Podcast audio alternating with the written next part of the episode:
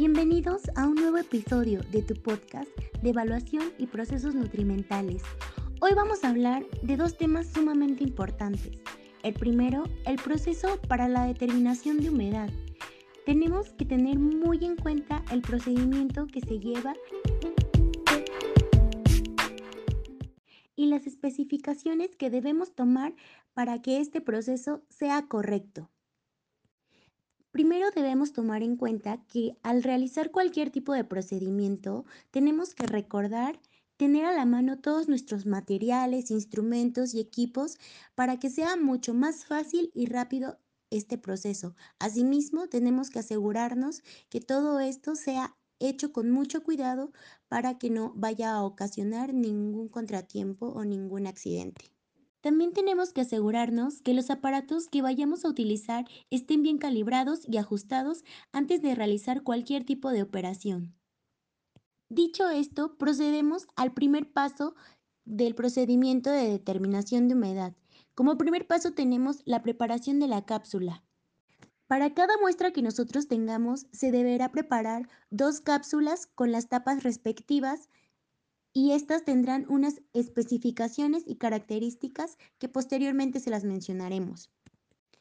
La cápsula deberá ser de material de níquel, aluminio, vidrio. Esta deberá contar con 30 gramos de arena aproximadamente, con gasa o una gasa recortada y esta deberá ir al fondo de la cápsula.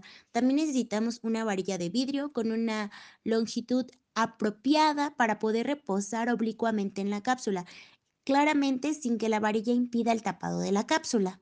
También se debe dejar secar previamente las cápsulas entreabiertas con arena, gasa, varilla y las tapas durante un mínimo de dos horas a una temperatura de 100 más menos 2 grados centígrados.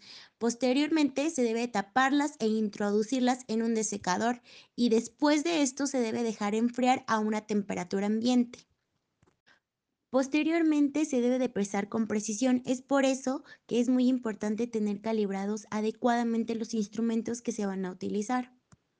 Para la preparación de la muestra, justo antes de tomar la muestra se debe de homogenizar bien. De ser necesario, se debe colocar en el envase original a baño María a 40 grados centígrados para poder ponerlo en suspensión los componentes que se hayan podido separar.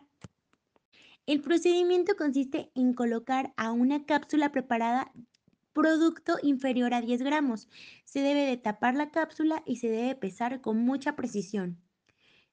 Para poder tener esa precisión, se recomienda utilizar una cantidad de muestra superior a un gramo y en los productos heterogéneos utilizar de 3 a 5 veces más de la cantidad mínima propuesta. Una vez pesado, se debe de mezclar bien la arena con la muestra se debe colocar sobre la gasa y de ser necesario se debe añadir unos centímetros cúbicos de agua destilada. Esto solamente de ser necesario, lo cual facilitará que la mezcla sea uniforme.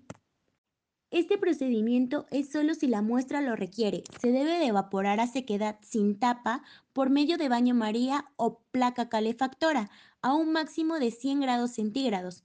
Durante la evaporación, el contenido de la cápsula se debe de mover de vez en cuando, al principio y al final. Debemos de ser muy conscientes y realizar este procedimiento con mucha cautela para poder evitar pérdidas de sustancia y arena. Posteriormente se debe de introducir en la estufa las cápsulas con la muestra previamente evaporada. Se debe de colocar las tapas de manera que al final del tiempo de secado se puedan tapar rápidamente. Asimismo, se debe de cerrar la estufa y secar durante 4 horas a 100 más menos 2 grados centígrados. Después de esto, se debe de abrir la estufa, tapar las cápsulas y colocar en los desecadores. Se debe dejar enfriar a temperatura ambiente y pesar inmediatamente con precisión de 0.1 miligramos. Y bien amigos, esto es todo por el proceso de determinación de humedad.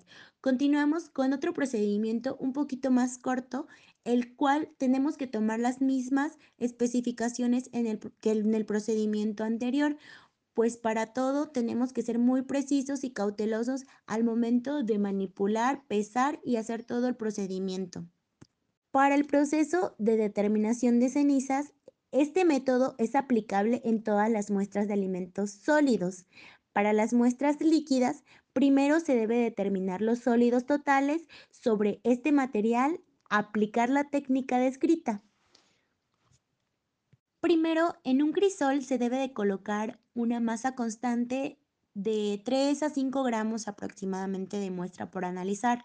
Posterior a esto, colocar el crisol con muestra en una parrilla y este procedimiento se va a realizar lentamente. Se va a quemar la materia hasta que ya no se desprenda humos y se debe de evitar también que se proyecte fuera del crisol. Asimismo, el crisol se va a llevar a una mufla y se va a efectuar la calcinación completa. Posterior a esto, se debe dejar enfriar en la mufla, transferirlo al desecador para su completo enfriamiento y asimismo determinar la masa del crisol con cenizas.